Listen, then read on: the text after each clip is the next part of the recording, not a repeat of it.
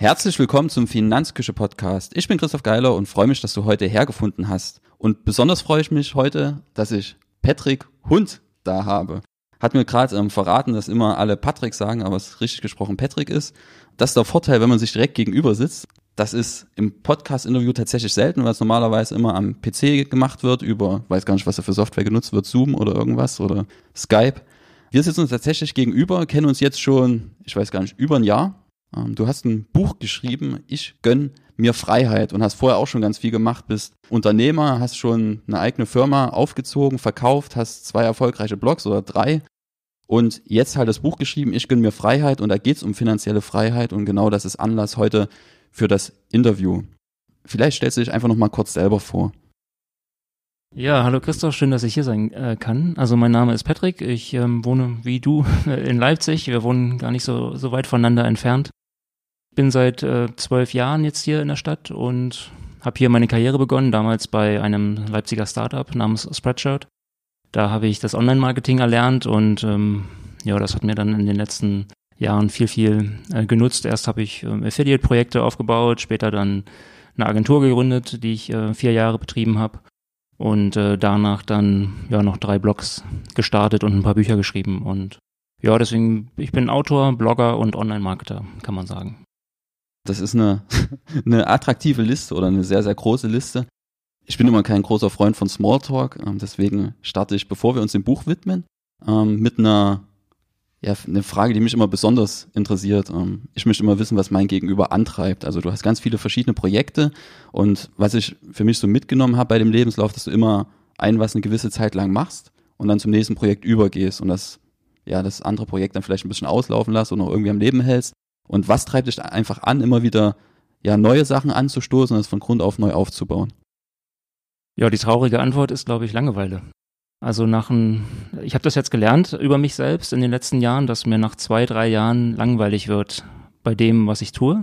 Ich habe deshalb selten ein Projekt länger wirklich intensiv betrieben. Äh, ich habe einige Websites, die schon wesentlich länger äh, im Netz sind und die auch immer noch ganz okay laufen, aber die betreibe ich in der Regel nicht mehr so aktiv, wie zum Beispiel mein äh, Reiseblog, den gibt's seit 2012, also jetzt schon fast sieben Jahre, sechseinhalb Jahre. Aber die letzten Jahre ähm, habe ich nichts mehr, habe ich nicht mehr viel, viel daran gemacht, weil ja ich nicht mehr so richtig ja, motiviert war, ich in dem äh, Fall auch nicht mehr so, so viel reisen wollte. Und habe dann halt einen neuen Blog gestartet, äh, den auch wieder zwei Jahre ziemlich intensiv betrieben. Das war Healthy Habits. Äh, da geht es um, um gesunden Lifestyle, gesunde Gewohnheiten. Und dann leider auch wieder so ein bisschen die Lust verloren und mich mit dem nächsten Thema beschäftigt. Und das war jetzt in diesem Fall das Buch. Und ähm, so ein Buch hat ja den Vorteil, dass das dann auch irgendwann abgeschlossen ist. In dem Fall hat es jetzt ein bisschen über ein Jahr gedauert, in dem ich mich intensiv mit dem Thema befasst habe. Und dann war es auch vorbei und ich konnte mich wieder ja etwas Neuem widmen.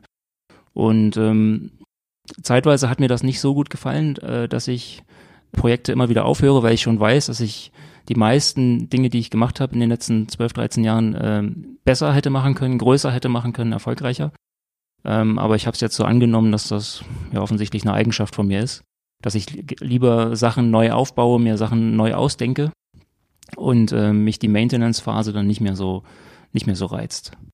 Wenn das zu deiner Persönlichkeit gehört, dann muss es ja gar nichts Schlechtes sein ist ja sicherlich auch ein Thema von deinem Buch. Ich habe es ähm, relativ schnell gelesen, tatsächlich. Ich glaube, ich habe zwei Tage gebraucht. Es lässt sich sehr, sehr gut und flüssig lesen. Ähm, und das große Thema ist ja bei deinem Buch finanzielle Freiheit. Ähm, heißt, ich gönne mir Freiheit, wie genügsamer Konsum zu weniger Arbeit und mehr Freiheit führt. Meine erste Frage für das Thema. Was bedeutet für dich finanzielle Freiheit? Also du hast dich ja sehr, sehr intensiv mit dem Thema beschäftigt. Ja, also der, die Bedeutung des Begriffs hat sich für mich, glaube ich, im, im Verlauf meiner Arbeit so ein bisschen verändert. Also am Anfang hat finanzielle Freiheit für mich bedeutet, ähm, genug Vermögen zu haben, um von den Erträgen des Vermögens leben zu können, nicht mehr arbeiten zu müssen. Ich habe nach entsprechenden Leuten gesucht, die darauf ähm, hin, hinstreben, auf dieses Ziel. Und ich habe auch nach Leuten gesucht, die das schon geschafft haben, habe mich mit denen unterhalten und dann im weiteren Verlauf des Buchs habe ich auch mit Menschen gesprochen, die keine riesigen Rücklagen haben. In der Regel haben sie Rücklagen, ähm, was ihnen eine gewisse Freiheit äh, ermöglicht, aber nicht so groß, dass sie nicht mehr arbeiten müssten.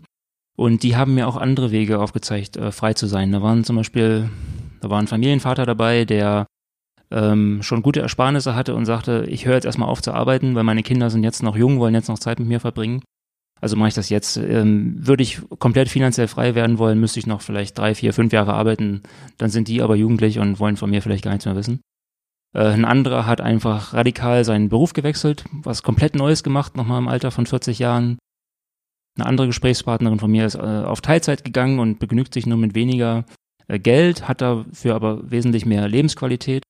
Und äh, das ist für mich auch alles Freiheit und es ist im Prinzip auch eine Art finanzieller Freiheit, denn alle diese Menschen haben entweder Rücklagen gebildet, äh, um sich das alles erlauben zu können, oder kommen mit so wenig Geld aus, um, äh, ja, um sich das, äh, ihren, ihren Lifestyle so leisten zu können. Und ja, von daher habe ich gar keine knackige Definition mehr von der finanziellen Freiheit, so wie ich sie heute verstehe. Ich fühle mich nicht finanziell frei in dem klassischen äh, Sinne, wie ich ihn am, am Anfang äh, besprochen habe, aber ich bin sehr, sehr frei in dem, was ich mache, in dem, was ich tue, weil ich gute Rücklagen habe, weil ich ähm, eine Art passives Einkommen habe. Und äh, deswegen könnte ich gar nicht viel freier sein, als ich es jetzt bin, auch wenn ich vielleicht nicht klassisch finanziell frei bin.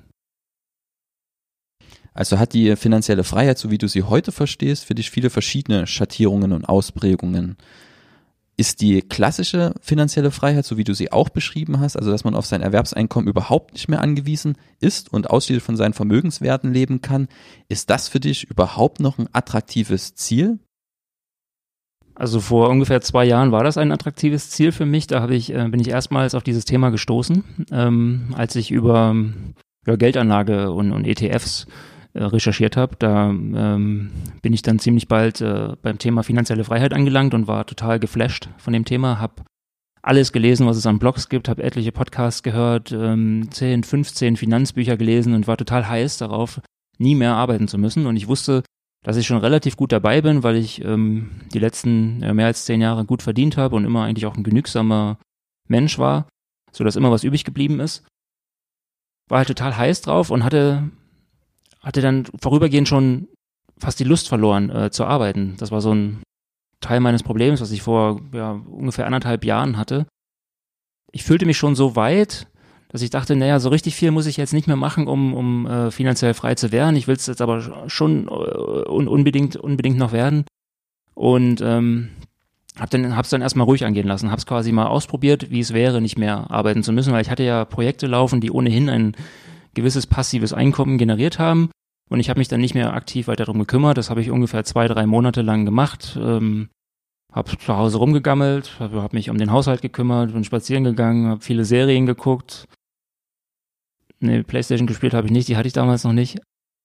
Na, jedenfalls habe ich nicht wahnsinnig viel gemacht. Mir ist dann aber dann doch relativ schnell langweilig geworden. Also nach zwei, drei Monaten fiel mir so ein bisschen die Decke auf den Kopf und ich habe gedacht, hm, ne, das ist jetzt irgendwie auch nicht so richtig. Und ähm, das war dann für mich der Anstoß, das Buch zu schreiben, weil ich habe mir gedacht, na, ich brauche jetzt mal eine Aufgabe wieder. Am besten kein, keine Aufgabe, die mich jetzt jahrelang beschäftigt, sondern vielleicht fürs nächste Jahr. Und gleichzeitig hatte ich dieses Thema, was mich total heiß gemacht hat und äh, habe das beides miteinander verknüpft und dann eben versucht, äh, ein Buch über finanzielle äh, Freiheit äh, zu schreiben.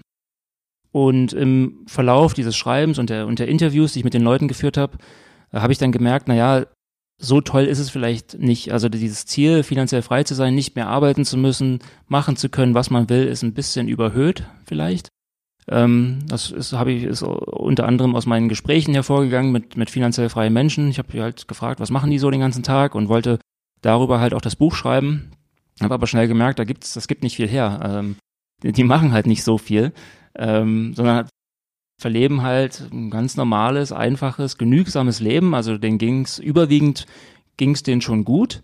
Ähm, aber es war lange nicht so ein faszinierendes Leben, wie ich das äh, am Anfang erwartet hatte. Und ich habe es ja dann in den zwei, drei Monaten, in denen ich selbst nichts gemacht habe, auch relativ schnell gemerkt, dass es nicht so doll ist, wenn man jetzt nicht gerade die großartigen Ideen hat, was man mit seinem Leben äh, alles anfangen könnte. Von daher ist es jetzt nach dem Buch nicht mehr mein Ziel, finanziell frei zu werden, äh, nicht mehr arbeiten zu müssen. Ich habe aber den Vorteil, wie ich ja schon sagte, dass ich ohnehin schon sehr, sehr frei bin. Ich arbeite von zu Hause. Ich habe Projekte, die ich allein mache, die mir ein passives Einkommen generieren. Ich kann also im Prinzip jetzt schon machen, was ich will und wie ich will. Und ich habe ja für mich gelernt, ich brauche immer irgendwie eine Aufgabe. Von daher ist es auch völlig okay, äh, weiterzuarbeiten. Ähm, was glaubst du, woran das liegt, dass das Ziel der finanziellen Freiheit oder des vielen Geldes haben vielleicht, du hast gesagt, es überhöht. von der Wert, Wertschätzung her. Ähm, was glaubst du, woran das liegt? Ich glaube, Freiheit ist einfach so ein großer Menschheitstraum. Ähm, die ganze Menschheit strebt irgendwie nach, nach Freiheit und irgendwie scheint es so seinen Reiz zu haben, aus der Arbeitswelt äh, ausbrechen zu wollen. Ähm, ich meine, dass es viele Menschen gibt, die mit ihrer Arbeit nicht so glücklich sind und sich ein bisschen darin gefangen fühlen. Das ist jetzt kein Geheimnis. Ähm, was ich eher überraschend fand an mir selbst, ist, dass es auch auf mich so eine große Faszination ausgeübt hat, obwohl ich ja schon so frei war. Ich habe ja nicht nur die Freiheiten, die ich jetzt beschrieben habe, sondern ich war zum Beispiel auch mal zweieinhalb Jahre auf Reisen. Nicht am Stück, aber immer mal wieder. Ähm, also die meiste Zeit dieser zweieinhalb Jahre war ich unterwegs. Ich konnte arbeiten von, von wo ich wollte in der Welt. Ich war viel in Südafrika, in Asien, Australien, Neuseeland war alles äh, super. Also ich habe ja wirklich schon die maximale Freiheit und trotzdem wollte ich noch noch ein Stückchen mehr, äh, einfach gar nichts mehr müssen und völlig frei sein. Und ja, ich habe hab, hab in dem Moment aber ein bisschen äh, unterschätzt, dass man damit auch äh, umgehen können muss. Und ich glaube, das haben die meisten Menschen, die nach Freiheit streben, gar nicht so richtig auf dem Schirm, dass es auch schwer sein könnte, mit Freiheit umzugehen. Ähm, in deinem Buch sprichst du ja mit Menschen, die entweder auf dem Weg zur finanziellen Freiheit sind oder die finanzielle Freiheit schon, schon erreicht haben. Gab es da so eine Geschichte oder Menschen, wo du gemerkt hast, die haben die finanzielle Freiheit erreicht, aber kommen damit nicht klar? Ja, eine, eine Geschichte gab es auf jeden Fall. Im, Im, Buch habe ich die Person André genannt, also mehrere der Personen in dem Buch sind anonymisiert. Und André hat sich die finanzielle Freiheit nicht so direkt erarbeitet, sondern er hat geerbt, beziehungsweise eigentlich hat seine Frau äh, geerbt, äh, und zwar ein großes Vermögen von insgesamt etwa sieben Millionen Euro. Von denen durften sie aber nicht alles behalten, weil es noch eine es noch andere Pflichterben gab und Steuern bezahlt werden mussten und so weiter. Aber man kann davon ausgehen, die müssen nicht mehr arbeiten.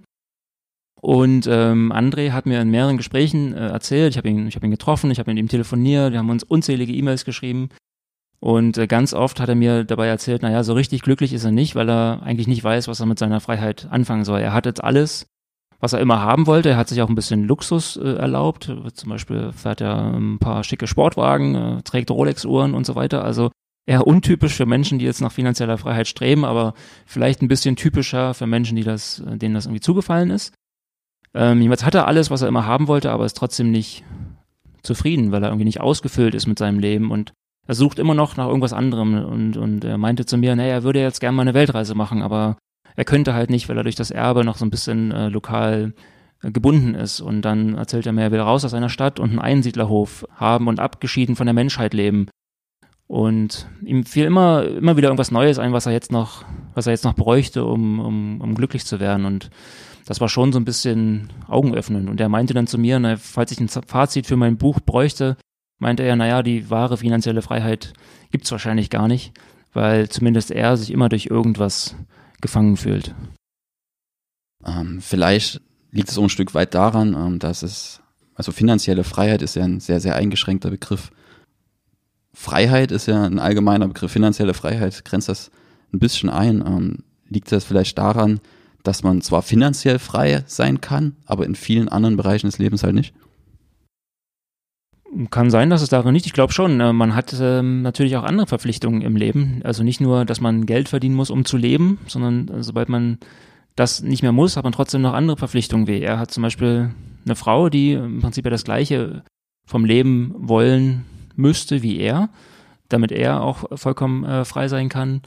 Ähm, in dem Fall fühlt er sich durch seine Mitmenschen auch so ein bisschen äh, eingeschränkt. Die gehen ihm halt auf die Nerven, hat er mir erzählt. Deswegen wollte er seinen Einsiedlerhof haben ja, vielleicht gibt es diese äh, komplette, komplette Freiheit gar nicht. Ich, es ist, es ist schwer, schwer für mich jetzt äh, zu sagen. Ähm, ist Freiheit überhaupt ein sinnvolles Ziel? Also Freiheit bedeutet ja, oder Unabhängigkeit zum Beispiel ist für mich immer, ich mache mich unabhängig von anderen Menschen oder das nehme ich immer wahr, ähm, dass es heißt, ähm, ich mache mich unabhängig jetzt, ich will unabhängig werden, das beinhaltet ja auch immer unabhängig vielleicht von meinem Umfeld zu werden, unabhängig von meinem Partner zu werden. Ähm, ich erlebe aber immer wieder, dass ich die schönsten Momente halt habe, wenn ich nicht allein bin, wenn ich nicht frei von anderen Menschen bin, sondern wenn ich eben anderen Menschen helfen kann, wenn, wenn man vielleicht zusammen mehr erreicht als alleine. Und das sind für mich die erfüllendsten Momente. Könnte es vielleicht daran liegen, dass der Gedanke vielleicht ein falscher ist, dass man jetzt unbedingt frei werden muss, dass man unabhängig von anderen werden muss? Das kann schon sein, ja. Also ich ähm, muss da so ein bisschen an mich selbst denken, an meine Phase, als ich als digitaler Nomade in der, in der Welt unterwegs war, also die, die zweieinhalb Jahre damals. Ähm, da war ich ja sehr, sehr frei. Ich musste mir um Geld keine großen Gedanken machen und ähm, ich konnte reisen, wohin ich wollte. Aber äh, ich war auch allein, immer irgendwie allein. Also klar, ich habe Leute kennengelernt, aber das waren oberflächliche Beziehungen und so richtig viel Spaß gemacht hat es auf Dauer dann nicht und deswegen bin ich auch irgendwann zurückgekommen. Es hat also irgendwas gefehlt, obwohl ich ja schon völlig frei war. Und ähm, ein anderer Gesprächspartner, mit dem ich fürs Buch gesprochen habe, Adam heißt er, der war früher ähnlich drauf, äh, wie ich früher drauf war. Also auch äh, viel in der Welt unterwegs. Er wollte möglichst frei sein in seiner Arbeit, sich im Geld keine Gedanken machen müssen, heute hier sein, morgen da sein. Man konnte sich auch nie vorstellen, sich mal richtig niederzulassen und eine Familie zu gründen. Und den äh, Adam kenne ich schon eine ganze Weile, auch seit über zehn Jahren. Ähm, und ja, damals habe ich ihn auch so kennengelernt und als wir jetzt für das Buch nochmal gesprochen haben, da hatte er sich schon sehr gewandelt. Er ist auch so in meinem Alter, so ungefähr äh, Mitte 30 und hat so gemerkt, mh, hm, naja, vielleicht ist es ja doch gar nicht so schlecht, ein paar Verpflichtungen einzugehen äh, oder vielleicht auch ein paar Abhängigkeiten und so. Und äh, er hat sein neues Ziel ist jetzt nicht mehr maximale Freiheit, sondern äh, der nächste Schritt, sagte er mir, sei jetzt eine Familie zu gründen, auch wenn das bedeutet, sich mehr zu binden, aber irgendwie zog es ihn jetzt auch dahin. Also insofern kann ich mir das schon, schon, schon vorstellen, dass es so ist. Und äh, auch ich, äh, auch für mich wird sicherlich einer der nächsten äh, Schritte sein, auf die ich mich freue, äh, eine Familie zu gründen. Äh, auch wenn das eigentlich ein Schritt weg ist von der großen Freiheit, die ich mal hatte. Aber ich freue mich darauf. Das ist spannend. Also ich habe es ja selber ähm, jetzt quasi seit zwei Jahren jetzt mit meinem Kind zu Hause und kann das bestätigen. Das ist eine sehr, sehr spannende Erfahrung.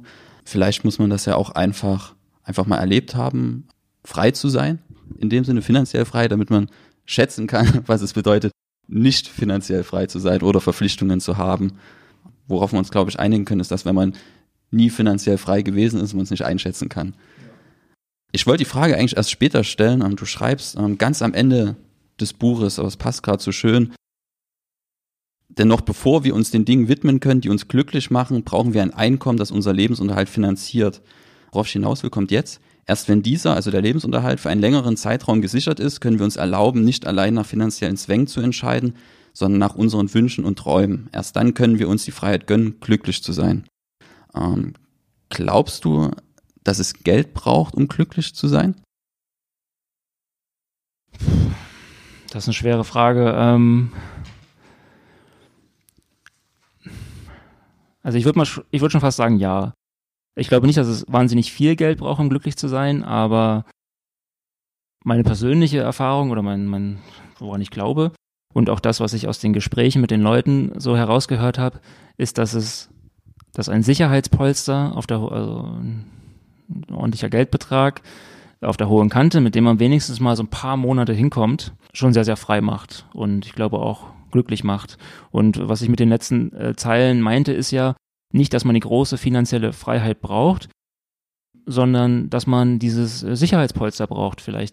Ob es ein paar Monate oder ein paar Jahre sind, äh, um einfach freie Entscheidungen treffen zu können und nicht unter dem immer unter Druck entscheiden zu müssen, was mache ich denn nun, welchen Job nehme ich denn nun an, kann ich oder kann ich den jetzt kündigen, den ich habe, kann ich mir überhaupt erlauben, auf Teilzeit zu gehen oder nicht? Aber sobald ich diese Rücklagen habe oder Lebenshaltungskosten, die weit unter dem liegen, äh, was ich so einnehme, kann ich halt viel, viel freier entscheiden und ich glaube, dann kann ich auch Entscheidungen treffen, die mich äh, glücklicher machen und die nicht einfach nur Zwängen unterliegen. Insofern glaube ich, ein bisschen Geld macht schon glücklich. Äh, ich glaube aber genauso gut, dass viel Geld jetzt auch nicht viel glücklicher macht. Kann ich genauso bestätigen. Ich habe so durchgemacht, ähm, hatte sehr, sehr lange finanzielle Zwänge, und gerade wo ich angefangen habe, mich selbstständig zu machen und seitdem dieser Puffer da ist, ähm, ist man sehr, sehr viel entspannter in seinen Entscheidungen. Ähm, glaubst du, oder hast du auch die Erfahrung gemacht bei deinen Gesprächs Gesprächspartnern, ähm, dass die finanzielle Freiheit irgendwie so ein Alibi-Ziel ist, weil man sein Leben jetzt nicht ändern will? Und dann, wenn man die finanzielle Freiheit dann erreicht hat, also ich mache jetzt mal ein einfaches Beispiel, man sagt, erst wenn ich Summe X habe, ändere ich mein Leben. Und dass es nicht manchmal viel sinnvoller wäre, sofort was zu ändern und sofort im Hier und Jetzt glücklich zu sein? Ich glaube, das kann in einigen Fällen schon ähm, sinnvoller sein. Ich glaube, bei meinen Gesprächen, bei, bei meinen Gesprächspartnern mh, mm, überwiegend nicht, weil die schienen mir auch so schon sehr zufrieden zu sein. Die schien es allein schon glücklich zu machen, dieses Ziel zu haben und äh, es nach etwas streben zu können. Und meine, das kennen, glaube ich, viele auch von sich selbst, eine Aufgabe zu haben, nach einem Ziel zu streben, auf etwas hinzufiebern, das macht ja auch Spaß. Und äh, bei äh, vor allem den ersten beiden Gesprächspartnern, äh, Nico und Oliver, da hatte ich schon das Gefühl, das ist jetzt einfach das Ding, worauf die richtig Bock haben. Und was dann kommt, schauen wir mal. Die hatten beide jetzt nicht den ganz großen Plan, was sie mit ihrer finanziellen Freiheit äh, anfangen möchten. Aber bei beiden hatte ich jetzt auch nicht das Gefühl, dass sie dann irgendwann in ein Loch fallen würden. Die finden wahrscheinlich anschließend was Neues, was ihnen Spaß machen würde. Ähm, bei meinem dritten Gesprächspartner, der nach finanzieller Freiheit strebt, ähm, da wäre es zumindest zeitweise sicherlich besser gewesen, sein Leben mal zu ändern. Ähm, der ist, ähm, Marcello heißt er, ist Familienvater, also ist verheiratet und hat drei Kinder und hat ein Mehrfamilienhaus gekauft mit Anfang 20, das er auch komplett aus eigener Kraft selbst saniert hat, um kein, kein Geld in Handwerker investieren zu müssen. Und das neben dem Vollzeitjob. Also Vollzeitjob, Mehrfamilienhaus saniert und drei Kinder. Und ähm, äh, das war sowohl für die Beziehung zu seiner Frau nicht immer äh, förderlich und für seine Gesundheit auch nicht. Er lag auch mal äh, zeitweise mit ähm, im, im Koma im Krankenhaus, weil er ja einfach völlig fertig war körperlich und hat ein Jahr gebraucht, sich davon zu erholen. Und das alles nur, weil er sich in den Kopf gesetzt hatte, ich, ich will jetzt unbedingt finanziell frei sein und ich will darauf hinarbeiten. Und für den wäre es sicherlich äh, damals besser gewesen, also als vielleicht die Ehe auf dem Spiel stand oder er, er gesundheitlich stark angeschlagen war, seine Ziele mal ein bisschen runterzuschrauben und ähm, jetzt schon ein bisschen gelassener zu sein. Momentan scheint das ganz gut im Griff zu haben, was auch daran liegen könnte, dass das Haus jetzt einfach saniert ist und er damit nicht mehr so viel so viel Arbeit hat. Also ich glaube schon, dass es in einigen Situationen sinnvoller wäre, nicht noch zehn Jahre zu warten, äh, sondern jetzt schon äh, Weichen zu stellen, um, um sofort äh, zufriedener zu sein mit seinem Leben. Die Geschichte hatte ich mir auch markiert, weil es mich einfach nachdenklich gemacht hat und ich mir auch genauso wie du die Frage gestellt habe, ob es das einfach wert gewesen ist. Die Frage hast du ja jetzt schon beantwortet. Habe mir noch eine zweite Geschichte rausgesucht ähm, und zwar waren das glaube ich Stefan und Tanja, die immer regelmäßig ein Sabbatjahr einlegen, wo sie also arbeiten ein paar Monate ähm, oder neun Monate arbeiten sie, glaube ich, und drei Monate im Jahr gehen sie auf Reisen. Ähm, selber schreiben sie, dass sie von Jahr zu Jahr planen, ja kaum finanzielle Rücklagen haben und was in der Rente kommt, schauen wir mal. Hat das was für dich mit finanzieller Freiheit zu tun im klassischen Sinne? Warum hat sie die Geschichte in ein Buch geschafft? Ähm, also mein Ding wäre es nicht, so wie die es machen. Man muss aber dazu sagen, dass beide im öffentlichen Dienst arbeiten und deshalb eine ganz ordentliche Pension äh, bekommen werden. Mit ihrer Pension werden sie es sich wohl nicht mehr leisten können, gro auf, groß auf Reisen zu gehen, aber da sagen sie, ach komm, das ist noch 10, 15 Jahre hin, die sind beide so um die 50. Ähm, da beschäftigen wir uns dann mit, äh, wenn es soweit ist. Und äh, wie der Stefan so viel Sand sagte, wenn wir dann schon überall gewesen sind auf der Welt, dann fahren wir halt mal nach Potsdam ins Schloss. Äh, also die wohnen beide in Berlin. Also die sehen das alles ganz locker. Die Geschichte hat es ins Buch geschafft, weil es ja auch eine Art von Freiheit ist, die ich sehr ungewöhnlich fand. Ich habe zumindest solche Geschichten nicht so oft gehört. Klar, von Sabbaticals hört man hin und wieder, dass das mal jemand macht, mal einmal. Und die beiden sind eben auf den Trichter gekommen, das jedes Jahr zu machen. Nun hilft es in dem Fall, dass sie im öffentlichen Dienst arbeiten. Da sind Sabbaticals einfach ein bisschen leichter als, äh, als in der Wirtschaft. Und die haben sich halt vorgenommen, jedes Jahr einen Monat Sabbatical zu machen. Dafür verzichten sie quasi auf ein Zwölftel ihres Gehalts, also auf einen Monatsgehalt. Und äh, zusammen mit ihren Überstunden, die sie hin und wieder anhäufen und mit ihren 30 Tagen Urlaub, die sie sowieso haben, haben sie ähm, am Ende halt drei Monate frei, die sie in der Regel für zwei sechswöchige Reisen im Jahr äh, verwenden. Da fand ich super, äh, vor allem weil die beiden halt so um die 50 sind, die Kinder sind aus dem Haus und müssen aber noch irgendwie so 15 Jahre arbeiten. Und da würde ich mich ja auch fragen, das soll es jetzt sein? Also jetzt einfach 15 Jahre so weitermachen und vielleicht mir ein bisschen mehr Konsum erlauben.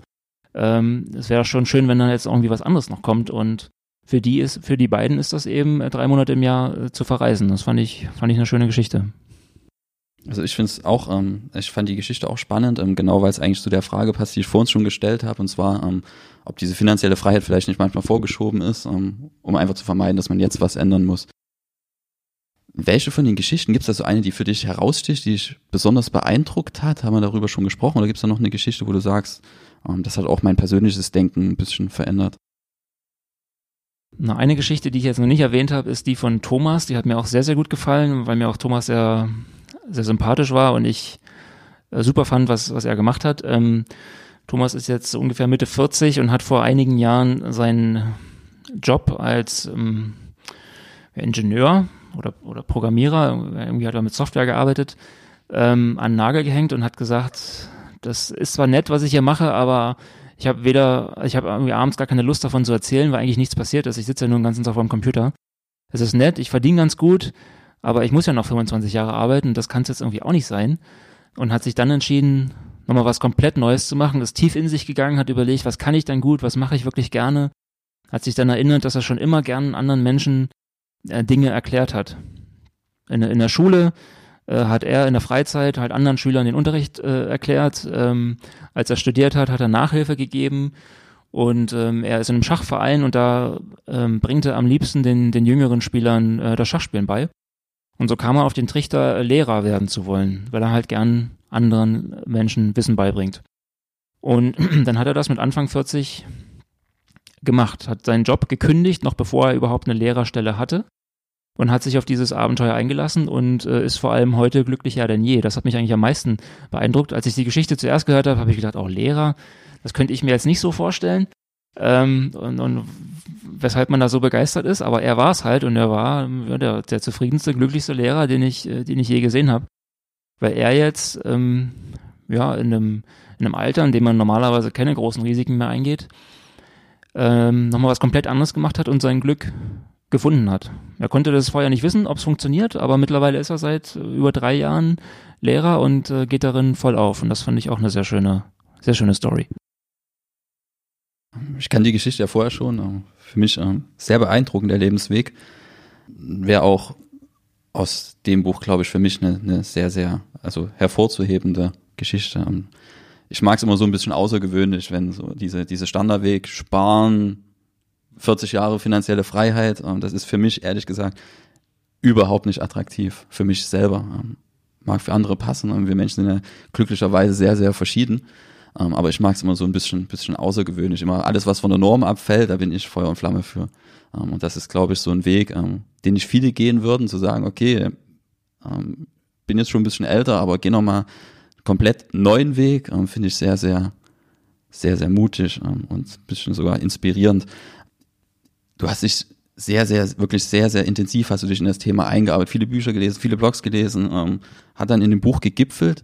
Hat sich dein Leben verändert? Hast du deine Lebensweise angepasst oder hast du das jetzt alles ja in dich aufgesaugt? Ähm, nice to know und weiter wie bisher? Hat deinen aktuellen Lebensstil ähm, nur bestätigt oder hat sich da was verändert? Ne, viel verändert hat sich nicht. Ähm, zeitweise bin ich noch sparsamer geworden, als ich es vorher war. Also als ich Feuer und Flamme war für dieses Thema finanzielle Freiheit, habe ich dann auch begonnen, meine Ausgaben aufzuschreiben, wie das ja sehr, sehr viele Menschen äh, machen, die, die nach diesem Ziel streben. Hab dann aber auch gemerkt, während ich die Ausgaben aufschreibe, bin ich auch irgendwie geiziger. Und hab nach einem Jahr ungefähr, ne, über einem Jahr, über ein Jahr, über ein Jahr habe ich das gemacht und dann irgendwann mich gefragt, na, was, was soll das eigentlich? Also ähm, es, es, hat mich eigentlich dann, dann selbst so ein bisschen gestresst, und das hat mir nicht so richtig viel Spaß gemacht. Dann habe ich wieder aufgehört, Ausgaben aufzuschreiben. Seitdem sind meine Ausgaben auch wieder ein bisschen gestiegen, wahrscheinlich auf das Niveau, auf dem sie vorher waren. Insofern hat sich ähm, im Vergleich zu vorher jetzt nichts ähm, geändert. Äh, was sich geändert hat, ist, wie ich mit äh, meinen Ersparnissen umgehe. Das war ja auch mal ursprünglich die Ausgangslage. Äh, wie lege ich mein Geld an? Darüber bin ich ja auf dieses Thema aufmerksam geworden. Und äh, während es früher nur auf Tagesgeld und Festgeld lag, also nahezu nichts anderes, als das, ähm, liegt jetzt halt in, in äh, ETFs äh, hauptsächlich und in einer, in einer kleinen Eigentumswohnung und noch so ein paar Spielsachen wie P2P und so weiter. Ähm, aber die eigentliche Altersvorsorge liegt halt äh, am Aktienmarkt, den ich jetzt erstmals glaube, so richtig verstanden zu haben, weil ich wirklich sehr, sehr viel äh, dazu gelesen habe und ja, das ist, das ist neu und das hat sich für mich seitdem verändert. Das ist eigentlich auch die größte Veränderung, ähm, glaube ich, weil jetzt ja, ist, ist die finanzielle Freiheit für mich dadurch auch noch wesentlich realistischer geworden, ob ich so nun will oder nicht. Ähm, aber früher oder später kommt ja bei mir auch das Alter, wo ich dann nicht mehr arbeiten will oder nicht mehr arbeiten kann. Das ist sicherlich noch eine ganze Weile hin. Aber ich als Selbstständiger, der keine nennenswerte Rente bekommen wird, der muss sich ja auch irgendwie damit äh, auseinandersetzen, was, was mache ich mit meinem Geld. Äh, und zwar so, dass es nicht durch die Inflation aufgezehrt wird. Und das habe ich jetzt geschafft und jetzt habe ich da schon ein wesentlich besseres Gefühl, was meine Altersvorsorge angeht. Du hast ja vorher dein Geld, ähm, so wie ich es für mich mitgenommen habe, nicht angelegt. Also es hat einfach auf dem Konto gelegen. War das für dich eine Überwindung, eine größere Summe dann, also das mit der Thematik beschäftigen ist das eine. Und war es dann für dich eine Überwindung, dann tatsächlich diesen Schritt zur Umsetzung zu gehen, zu sagen, okay, ich nehme jetzt wirklich eine größere Summe und gehe damit ähm, ja investieren in Aktien? Nee, die Überwindung war nicht so groß, weil ich, ähm, nachdem ich dann relativ viel gelesen hatte über den Aktienmarkt und breit gestreute Indexfonds und so weiter, dann so überzeugt war davon, dass ich äh, gleich losgelegt habe. Eigentlich viel zu schnell losgelegt. Ich hätte mal lieber noch ein paar Wochen und Monate länger äh, recherchieren sollen, ähm, wie das dann so ist. Ich war dann so heiß und habe gleich mal ETFs gekauft, die ich jetzt mittlerweile schon gar nicht mehr habe, sondern alles nochmal neu strukturiert. Ja, insofern war es keine große Überwindung. Ich habe aber auch die, meine Ersparnisse nicht mit einem Schlag angelegt, sondern eigentlich bin ich jetzt erst fast fast damit fertig. Ähm, also ich habe das auf ungefähr zwei Jahre gestreckt. Ich muss dazu sagen, ich habe jetzt nicht wahnsinnig viele Informationen darüber gefunden, was man mit großen Summen machen soll. Ähm, also ob man die mit einem Cost-Average-Effekt über mehrere Monate und Jahre hinstrecken soll oder einmal oder einmalig ähm, einzahlen soll. Und ich habe mich dann dafür entschieden, das einfach so ein bisschen zu strecken. Und so konnte ich mich langsam daran gewöhnen, an, an die Vermögensschwankungen. Schwankungen gab es ja vorher quasi nicht. Ne? Also mein Vermögen wurde ja langsam äh, entwertet auf dem, auf dem Girokonto. Und ähm, ja, noch bin ich dabei, mich daran zu, zu gewöhnen. Und das ist natürlich eine der größeren, der größeren Fragen für die nächsten Jahre. Was wird passieren, wenn es dann doch mal richtig rumpelt am Aktienmarkt. Also jetzt in den letzten Monaten hatten wir halt mal auch mal Rücksetzer von 15, 20 Prozent. Das war schon mal interessant, aber ich habe mich noch sehr gut gefühlt damit. Äh, aber was jetzt passiert, wenn es richtig rumpelt, das weiß ich nicht. Und ähm, da kann ich dann nur meine Bücher aufschlagen und nochmal nachlesen, um noch mehr, noch mehr Vertrauen in das zu gewinnen, was ich, was ich da gemacht habe. Also es passt eigentlich gut ins Bild, dass du gesagt hast, du hast es vielleicht ein bisschen schneller umgesetzt, als du es machen solltest. Und hast du auch gesagt, dass du dich immer so brennend für ein Projekt interessierst und dann von einem Projekt ins nächste dann, wenn das abgehakt ist. Und ich glaube, ähm, die Eigenschaft, dass man dann halt Try and Error, dass man erstmal loslegt, ähm, ist vielleicht auch, ähm, passt zu jemandem, der immer wieder neue Unternehmungen gründet. Ich denke, der Schaden hält sich dann auch meistens, zumindest wenn man nicht sofort loslegt, hält sich meistens in Grenzen und lässt sich verschmerzen. Der ist viel, viel größer, der Schaden, wenn man da nie an die Umsetzung geht, die bekannten Umsetzungsprobleme. Ähm, hast du dich mit dem Thema Immobilien beschäftigt? Also ich will wirklich nicht tief reingehen. Warum hast du dich zum Beispiel für ein Aktienportfolio entschieden, anstatt ähm, für mehrere Immobilien? Ich nehme an, die Eigentumswohnung, da wohnst du selber drin oder hast du die fremd vermietet? Und du hast gerade genickt, du hast die fremd vermietet. Warum hast du dich tatsächlich für so ein fremd vermietetes Objekt entschieden? Ähm, also die Eigentumswohnung, die habe ich in Berlin und deswegen ist die auch äh, vermietet.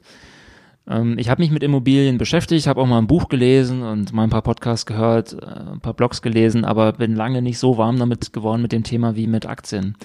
Irgendwie haben mich Aktien einfach mehr gereizt, äh, mehr interessiert, was auch daran liegt, dass das Thema Immobilien für mich irgendwie so, so groß wirkt. Äh, also eine Immobilie kann ich, also eine Aktie kann ich für ein paar hundert Euro oder ein paar tausend Euro kaufen, eine Immobilie, da funktioniert das nicht so gut. Da muss ich gleich mit größeren Summen einsteigen, ähm, plus ich habe wesentlich höhere Transaktionskosten, plus ich kann wahnsinnig viel falsch machen, äh, wenn ich mich nicht so gut auskenne und ich habe einfach nicht so viel Interesse dafür aus, äh, aufbauen können, um mich da so stark äh, darüber zu informieren, äh, dass ich ein gutes Gefühl dabei habe. Warum ich trotzdem eine Eigentumswohnung habe, das hat einen einfachen Grund. Ein Freund von mir ähm, ist gut investiert in Immobilien, hat mittlerweile mehrere Eigentumswohnungen und eine, die er selbst an der Angel hatte, konnte er mal nicht kaufen, weil er da gerade auf einer Weltreise war und sagte, na, willst du die nicht nehmen? Und die hatte er schon gesehen. Er hat sie mir empfohlen ich, ähm, und ich vertraue ihm da voll, weil der wirklich sich für Immobilien begeistern kann, was ich halt nicht kann. Und es war wirklich ein sehr, sehr attraktiver Preis äh, zu dem Zeitpunkt. Das ist jetzt äh, zweieinhalb Jahre her. Und ähm, dann habe ich die halt einfach gekauft. Und hab ich, das habe ich auch nicht bereut. Ähm, der, der Preis der Eigentumswohnung in Berlin dürfte mittlerweile deutlich höher sein, als er vor zweieinhalb Jahren war.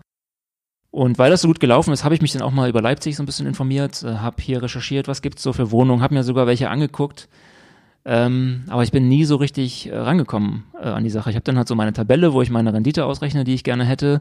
Und äh, da komme ich einfach nie hin. Ne? Also mit den mit den Mietpreisen, die in, in Leipzig so üblich sind und äh, den Verkaufspreisen, die es jetzt so gibt, das hat irgendwie nicht so richtig zusammengepasst. Dazu muss man auch sagen, dass ich mich wahnsinnig schwer damit tue, Menschen, äh, die in meiner Wohnung wohnen, eine sehr hohe Miete äh, aufzubürden. Das ist einfach nicht mein, mein Ding, da habe ich keinen Spaß dran, äh, das fällt mir sehr schwer. Und ich weiß aber, dass ich das machen müsste, um eine ordentliche Rendite zu bekommen. Und das ist ähm, ja einer dieser Gründe, warum ich mit Immobilien nicht so richtig warm geworden bin. Hast du die Immobilie fremdfinanziert oder hast du die dann komplett aus Eigenkapital bedient? Ähm, und wenn du sie aus Eigenkapital bedienen hättest können, warum hast du sie fremdfinanziert, falls du sie fremdfinanziert hast? Ich habe sie aus Eigenkapital äh, bedient. Das ist eine relativ kleine Wohnung, 54 Quadratmeter, in einem Stadtteil, der alles andere als populär ist, aber wo auch Menschen wohnen und wo auch alles voll vermietet ist. Genau, also mit anderen Worten, die war jetzt nicht so wahnsinnig teuer. Ich hatte ja äh, Ersparnisse auch durch den, durch den Verkauf aus meiner, äh, meiner Agentur. Finanzierung kam da also nicht, nicht zum Tragen. Alles klar. Wir gehen gleich weg von dem Thema noch eine Frage generell zur finanziellen Freiheit. Ähm, wenn sich jetzt jemand neu mit dem Thema beschäftigt, also stell dir vor, du bist jetzt einfach zwei Jahre jünger, ähm, was würdest du dir raten? Puh, das ist gar nicht so leicht zu beantworten. Ja, es kommt, glaube ich, auch stark auf der, auf der Situation an, in der sich der, der, derjenige befindet. Also prinzipiell würde ich Leuten, die gerade erst anfangen, die noch keine großen Rücklagen haben, aber vielleicht schon eine kleine vierstellige Summe oder so, nicht unbedingt dazu raten, das gleich irgendwo anzulegen. Ähm, ich bin eigentlich ganz gut damit gefahren, am, nicht gleich am Anfang, nachdem ich so die ersten Ersparnisse aufgebaut habe, nicht investiert zu haben, sondern ich hatte das Geld halt auf dem Konto. Äh, da wird es natürlich nicht mehr. Äh, aber es war eh noch keine so richtig signifikante Summe. Was dieses Geld aber bei mir ausgelöst hat, war das Gefühl, mich frei entscheiden zu können. Also was du ja vorhin auch gesagt hast, so ein bisschen was auf der Kante zu haben, macht einfach locker. Und ähm, das hat bei mir dazu geführt, dass ich meinen ersten Job, den ich in Leipzig hatte, frohen Mutes kündigen konnte und sagen konnte, ja, ich würde hier schon gerne noch weiterarbeiten, aber nur als Freelancer und nur so und so viele Stunden und zu dem und dem Satz. Und das hat dann auch geklappt. Und ähm, dass ich ähm, verschiedene Projekte ausprobieren konnte, von denen äh, einige richtig gut geklappt haben, andere vielleicht nicht so gut. Und das alles äh, konnte ich mir leisten, weil, ja, weil ich halt ein Sicherheitspolster hatte, äh, Rücklagen ähm, die jetzt nicht irgendwo am Aktienmarkt lagen, sondern auf die ich jederzeit hätte zugreifen können. Das hat mich einfach frei im Kopf gemacht und ich habe mir halt was getraut. Und das, das wäre wär eher die Empfehlung für Leute, die, die, die ganz klein anfangen. Und ähm, dann kann man ja immer noch anfangen, mit einem regelmäßigen Sparplan oder so in den Aktienmarkt zu gehen.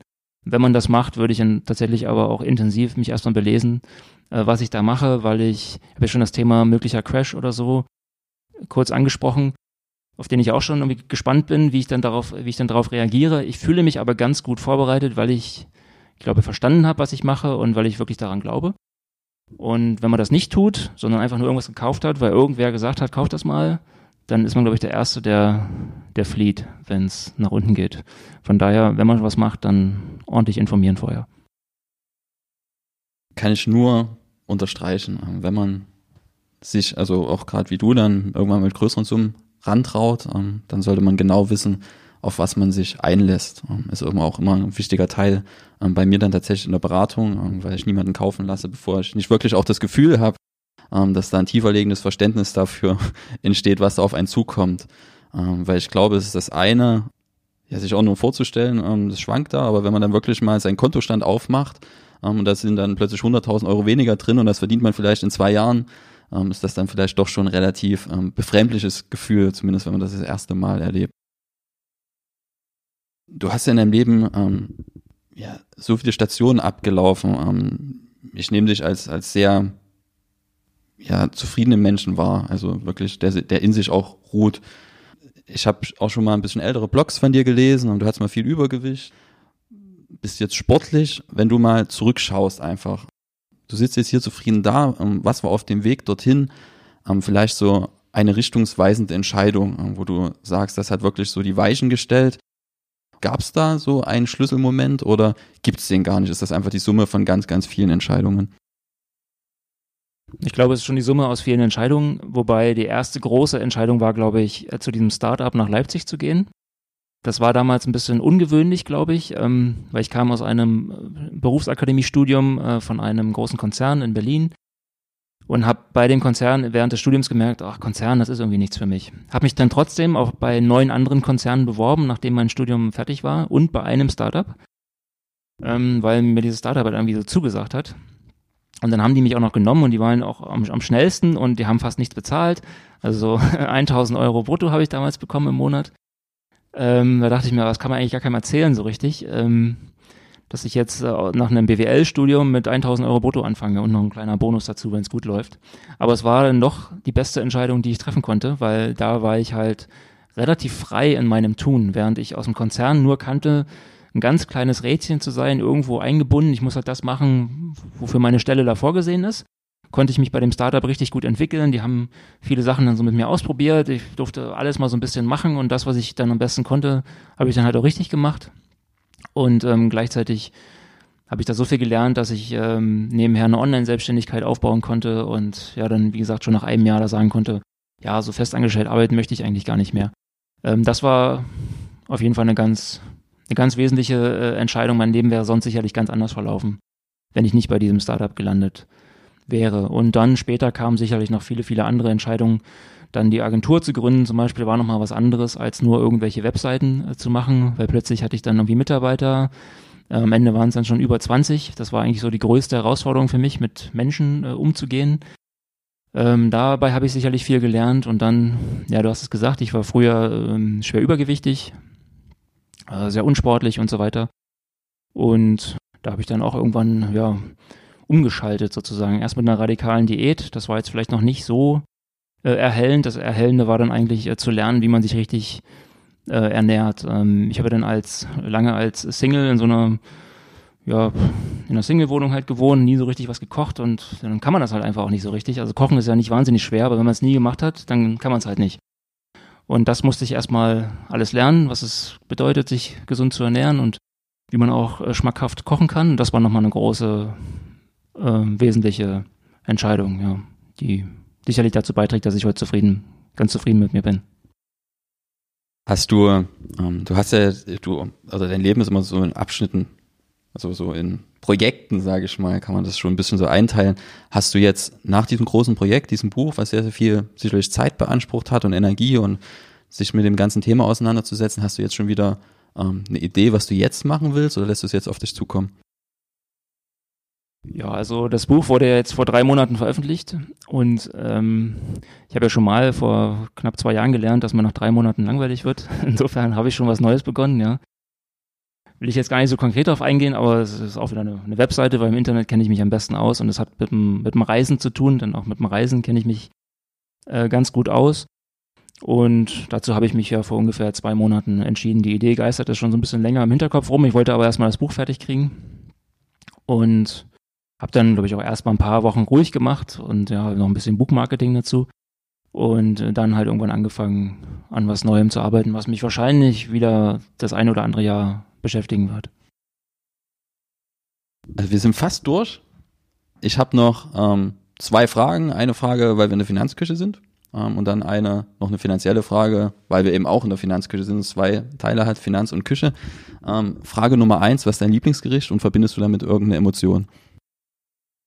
Ähm, nee, ich habe eigentlich kein Lieblingsgericht. ich habe wirklich kein Lieblingsgericht. Ich kann dazu gar nichts so richtig sagen. Also ich kann jetzt irgendein Gericht sagen. Ich esse, ich esse, esse es wirklich sehr gern und auch ziemlich viel. Ähm, aber ich, hab, ich esse auch vieles gerne. Kein richtiges Lieblingsgericht.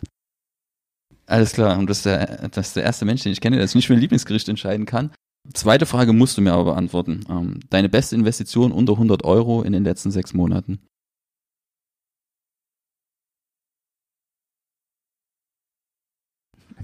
Also ich tue mich wahnsinnig schwer mit dieser äh, Frage. Äh, wahrscheinlich schneidest du viel von meiner Wartezeit und Bedenkzeit wieder raus. Äh, die 100 Euro, da tue ich mich sehr schwer mit. Also ich habe mir letztens mal eine Küchenmaschine geleistet, weil ich äh, ja, mittlerweile gerne Brot backe. Ähm, die Küchenmaschine hat allerdings mehr als 100 Euro gekostet. Ist trotzdem ein sehr, sehr feines Gerät und seitdem backe ich noch mehr Brot als vorher und vers versuche, probiere verschiedene ähm, neue Rezepte aus. Und ja, das hat sich für mich gelohnt, auch wenn sie nicht ganz billig war, dafür, dass sie die meiste Zeit ja nur in der Küche rumsteht. Ich sehe schon, uns verbindet ähm, mehr als vielleicht nur das Interesse für Finanzen, sondern auch für die Küche. Bedanke mich fürs Interview. War sehr, sehr angenehm und ja, würde mich freuen, wenn wir uns in Zukunft ähm, ab und zu sehen. Wir haben es auch in der Vergangenheit jetzt schon ein paar Mal getroffen. Ja, wünsche dir alles Gute und vielen Dank, dass du da warst. Ja, danke dir auch für die Einladung. Mach's gut.